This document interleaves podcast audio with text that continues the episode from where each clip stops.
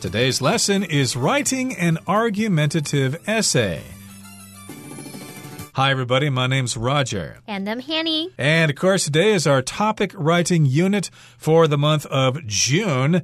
Hopefully, you're not too hot this summer and you're able to find a place inside somewhere with some air conditioning and you can sit down and write an essay. In this particular case, it's an argumentative essay. That means you take a position on a particular issue and you either support it or you are against it. And when you do that, you need to present good arguments. 好，我们这个月的主题是写作呢，是要撰写论说文。我们先补充一下，argument 这个名词它具有争论、论点、辩论的意思嘛。那么 argumentative 则是形容词，去形容这个辩论的啊、争辩的。那我们这边就是用 writing an argumentative essay 去表达撰写论说文。那论说文这种文体的目的，就是要阐述某一个议题，然后呢，说服别人认同你的看法。你在写文章的时候，必须要清楚。表明自己的立场，立场是要明确一致的哦，不能前后不一样哦。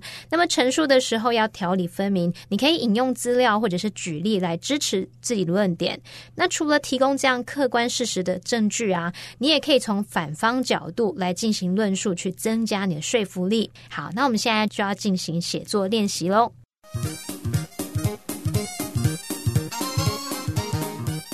好，那这篇写作呢，会是关于涂鸦。我们一般会把涂鸦当做就是创作者他们可能在街头这个建筑外墙，他们要去表达诉求啊，或者是进行批判所做的一些文字图画。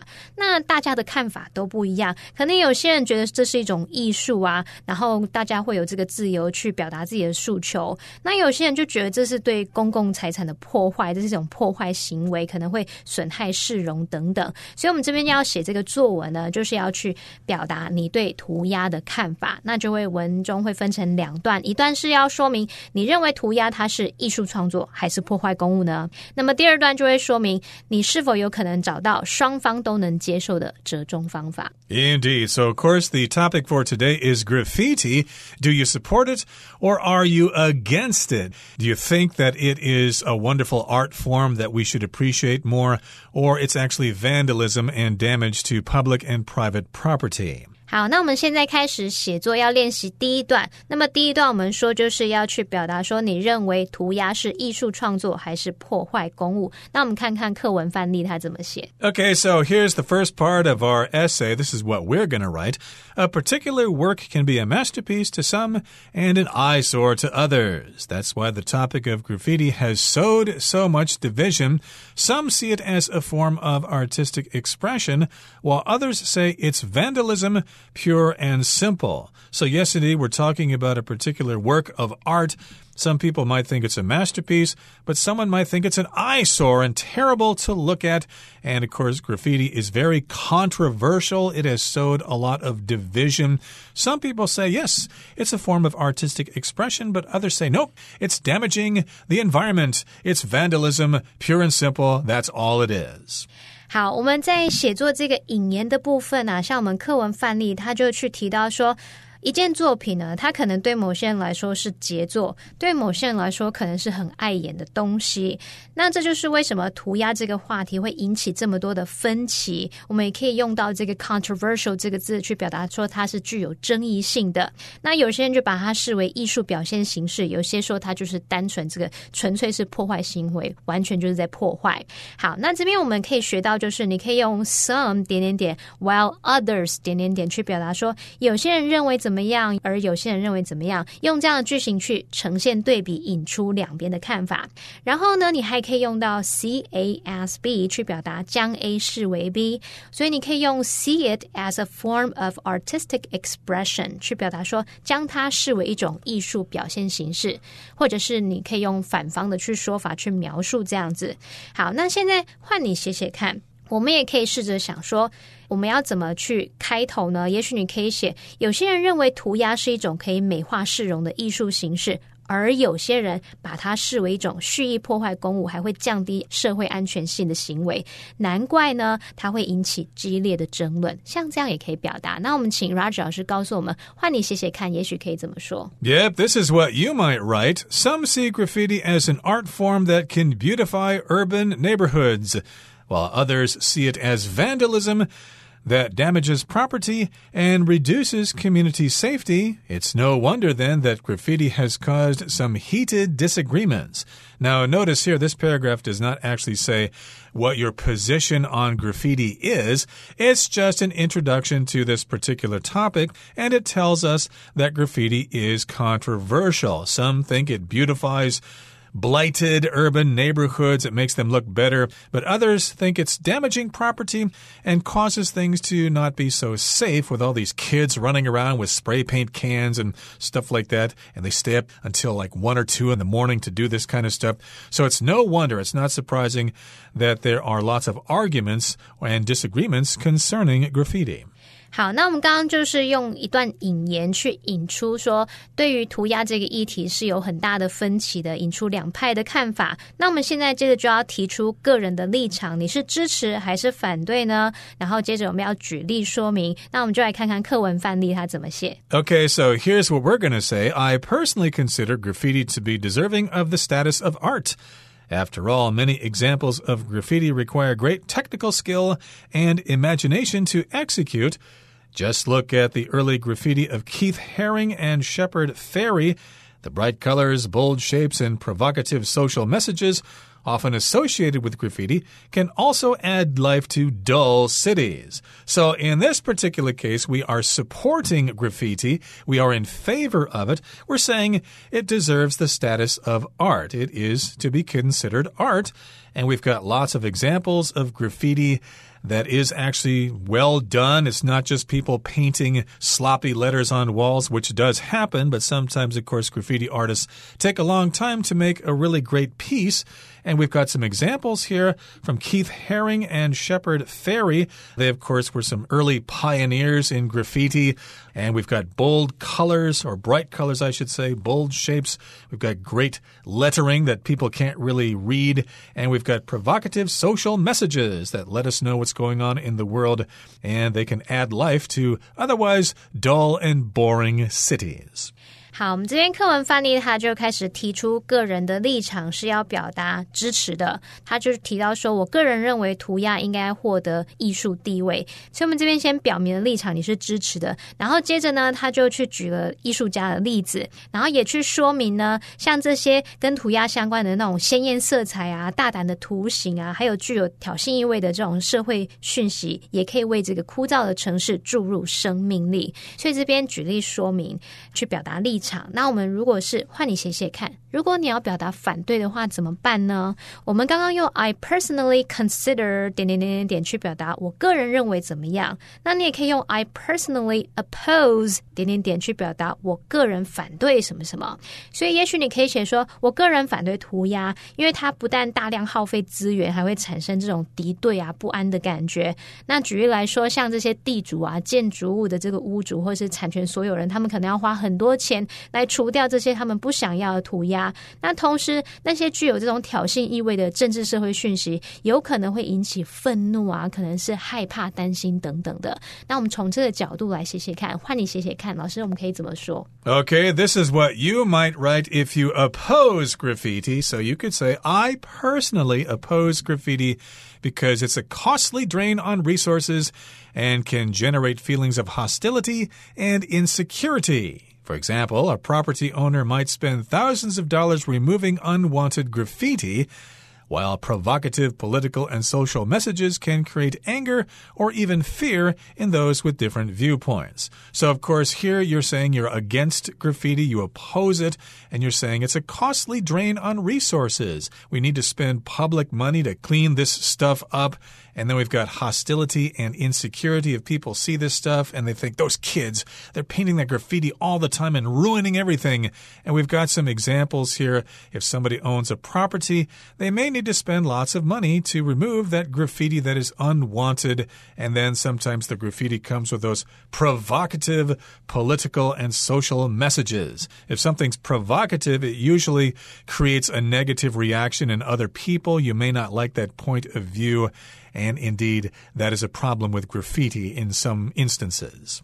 好，那我们现在表明个人立场之后呢，我们接下来呢，也许你可以去提出反方的论点，去提出他们的立场，然后你再加以一一反驳，这样子你的说法论点就更站得住脚，对不对？就更令人有信服力。这样子，好，那我们接下来看看课文翻译，他就试着提出反对立场跟论点了。我们看看课文怎么写。Okay, so here's what we're going to say. Still, it can't be denied that not everyone appreciates having their building or neighborhood covered in spray paint without their approval. Now, remember, this is the supporting position, someone who thinks graffiti is a work of art, but still, you have to admit there are some problems with this. It can't be denied. We must confess, we must admit that not everybody appreciates graffiti. Their building or their neighborhood might be covered with pretty terrible works of graffiti. If you look around the city, of course, sometimes you can see some graffiti that's very sway-bin. It's just kind of casual. It's not really thought out and it can be an eyesore.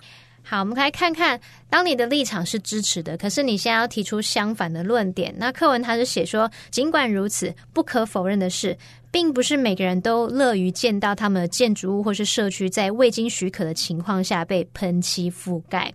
那这边就可以用到 "It can't be denied that" 点点点去表达 that 子句所说的内容呢是不可否认，是毋庸置疑的。好，那现在如果我们本身是持反对的立场，那我们要去提到说，诶，他们相反就是支持的人，他们是什么看法？也许你可以这样写说：尽管如此，反对涂鸦的人也必须认知。到有些人认为啊，涂鸦有许多不同的优点，甚至是能盖过缺点，好像能合理化那个缺点一样。那有些人就会去争论说，这可以让这个艺术家可以在公共空间来表达自己，而不是局限于画廊、美术馆、博物馆等等，像这样子去举出相反的论点。那我们请 Raj 老师告诉我们，换你写写看，可以怎么说？Okay, so here's what you might write. And you do not support graffiti, you're against it, but still you need to concede some points about graffiti it says here, nonetheless, or still, opponents of graffiti have to acknowledge that some see it as having various positives that justify its negatives. So, indeed, people who are against graffiti still need to admit, they need to acknowledge that, hmm, some people think graffiti is positive, and of course, the negatives are worth it when you consider the positive, like a great art form and great use of paint and lettering and form and stuff like that. A lot of them surely are works of art. And it continues here. For example, some argue that it allows artists to express themselves in public spaces rather than being limited to galleries and museums. So, yes, some people may say that, hey, these artists can go right out and find a bare wall somewhere and go ahead and express themselves instead of waiting to get an offer for an exhibition at an art museum or gallery. In order to do that, sometimes you really need some good connections.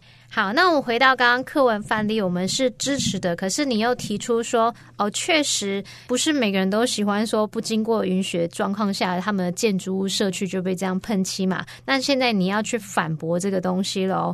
所以像课文范例，我们看看他是怎么提出反方意见来反驳的。Okay, so here's the supporting position again. But it would be senseless for a graffiti artist to seek prior consent from the public. As their works would no longer be considered graffiti, but rather commissioned art. So, yes, graffiti by itself is just done freely. You don't have to wait for somebody to pay you or give you permission. If they do, then that would be commissioned art and therefore it's no longer really graffiti. There's a certain radical aspect to graffiti that you go out at night and you paint these things without people noticing and you get away with it. 好，那我们现在在针对反方提出反驳，像课文翻译他就提到说，但是对涂鸦艺术家来说，如果你是事先先向大众来征求同意，这就没有意义啦，因为他们的作品就不再被视为涂鸦，没有那种激进啊、自由创作的那种感觉，而就变成了委托艺术。变 变变成 commissioned art，也就是说，那我经过你的允许，我才能画，我才能涂的话，这样我还是自由创作吗？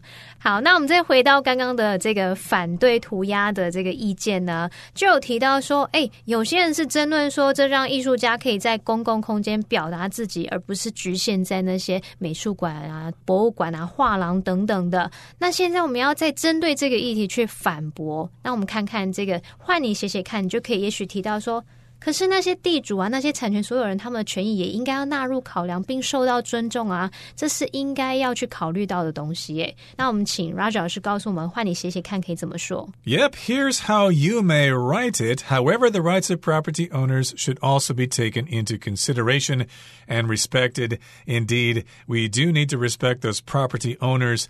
When they don't want graffiti painted on their walls, they shouldn't have to put up with that. 没错，好，那我们最后要进入结论，那就是要针对涂鸦这项议题再度提出你的看法。那我们先来看看课文范例它怎么写。Yep, and here's what we're going to say. Indeed, there is no clear solution to the question of graffiti. Yes, indeed, it's hard to come to some kind of consensus or some kind of solution to this problem. It's just very difficult to reach some kind of compromise. 好，这边他写到说，确实涂鸦问题并没有明确的解决方法，好像很难找到共识这样子。那换你写写看，也许你就可以真的想出一个似乎可以解决的方法，可行的方法。假设你就说，我认为一个可能的折中方法就是划定一个区域，让涂鸦艺术家能够呢合法的创作去表达自我，可能像是在地下道啊，或者是废弃的建筑物，这样也同时可以美化都市环境嘛。好，那我们请 Raj 老师告诉我们，换你写写看，可以 怎么说？This is what you might write. I think one possible compromise would be to designate specific areas where graffiti artists could express themselves legally such as underpasses or abandoned buildings, this could allow urban environments to be beautified.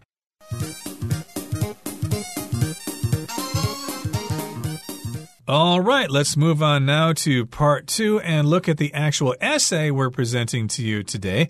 The title is Graffiti Where Do We Draw the Line? That's a cute title because if you draw a line, you're actually producing art, but it also means you're setting limits. For example, I like uh, the fact that my kids can have their freedom, but I draw the line at them staying out past 10 p.m. at night. 好，那我们这边看到标题，它就说 graffiti，where do we draw the line？graffiti 我们知道就是涂鸦嘛。那么 draw the line 这边还蛮有意思，就是你涂鸦不是也是关于这样画线条吗？但是 draw the line 它除了指这种射线啊、划定底线，它这边还可以去搭配这个 at 加上名词或动名词去表达说坚决拒绝或是无法容许。就像 Roger 老师刚刚提到说，他很乐于给孩子自由，可是呢，要设定这个底线，就是说，例如说有。宵禁啊，不能超过十点回家之类的，所以 draw the line 就可以表达设定划线啊，坚决拒绝的那种意思。Right, where do we compromise? And here in the first paragraph it says, artistic value is largely a matter of opinion.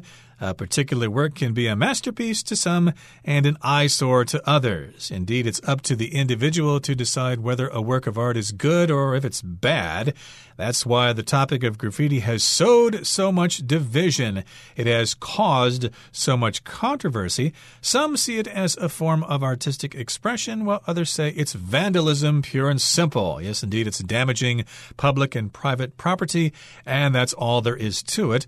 I personally consider graffiti to be deserving of the status of art. After all, many examples of graffiti require great technical skill and imagination to execute. Indeed, if you've seen some really fine works of graffiti, you know that it probably took the artist several hours to produce that work of art. So, yes, graffiti can be deserving of the status of art. And yes, indeed, they require lots of technical skill and imagination to execute, to carry them out. 好，我们看到这边呢，他说 artistic value is largely a matter of opinion。这个 be a matter of opinion 就是表达见仁见智，也就是说，这个艺术价值是见仁见智，看法是因人而异的。那补充一下，他还用到这边一个 eyesore，就是指碍眼的东西、难看的东西，感觉你看了眼睛都会痛的那种。那补充一下，如果是 eye candy，则是表达赏心悦目的人或是物。不过它也可以用来表达可能是虚有其表的人啊，或是华而不实的。的事物。然后再补充一下，vandalism 它是表达这种蓄意破坏公物的行为。那如果是 vandal 这个名词，就可以用来表达故意破坏他人财产的人。Okay, so we've got some examples here of some early graffiti. Just look at the early graffiti of Keith Haring and Shepard Fairey, both of whom eventually became well established artists. So, in the beginning, yes, they were doing graffiti, but they were recognized later and they became well established, which means they were recognized by people, they could put on exhibitions, and they could make a lot of money. And the bright colors, bold shapes, and provocative social messages, often associated with graffiti, can also add life to dull cities. Indeed, graffiti does feature lots of bright colors and those bold shapes and those really cool letters. We've also got provocative social messages that might cause conflict or controversy because they might support some kind of political position or be against another one. And of course, they can add life to cities which are otherwise quite dull. And sometimes cities have those old buildings that are just sitting there. Yes, indeed, we should just go ahead and paint graffiti on them. And the works of Banksy, for example, have even attracted tourists from all over the world. Yes, indeed, graffiti can attract tourist dollars. 好，那我们再看到这边，只要补充一个字，就是 establish，它当动词有这种建立的意思。可是在这边看到它是 established，它是当形容词去形容是已被认可的、被承认的或是既定的、着名的，我们就可以用 well established 去描述说它已经是被大家所接受的，是信誉卓着的这样子。Okay, here's the next paragraph. It says, Still, it can't be denied that not everyone appreciates having their building or neighborhood covered in spray paint without their approval. Indeed, so even though you support graffiti and you think it's really great, you still need to admit, you cannot deny, that not everyone appreciates graffiti. They don't want their buildings covered with spray paint, and they don't want to let them do that without saying they can. But it would be senseless for a graffiti artist to seek prior consent from the public. If something's senseless, of course, it doesn't make any sense. Prior consent means getting permission from people first, and that's kind of not in the spirit of graffiti. And yes, indeed, their works would no longer be considered graffiti, but rather commissioned art, or a work of art that someone is going to pay you to do. That's what a commission is. Of course, those of you who work in sales all know what a commission is, and indeed, there is no clear solution to the question of graffiti. Indeed, it remains controversial. 好，最后补充一下，我们说 senseless，有时候我们说这个人很没有 sense，所以你应该猜得到说 senseless，它其实就可以描述是不明智的，或者是它这边可以描述是没有意义的。那么 commissioned，它其实是用 commission 的过去分词来当形容词去描述委托的。那么 commission 是个动词，它可以表达说正式委托，或是委托做，或是委任的那种意思。All right, that wraps things up for this month's edition of Topic Writing. Maybe you guys can all write an essay concerning graffiti, whether you support it or whether you're against it. I like graffiti myself, but I can recognize that it can be controversial and it does cause damage to public spaces. From all of us here at All Plus Interactive English, my name is Roger. And I'm Hanny. Goodbye. Bye bye.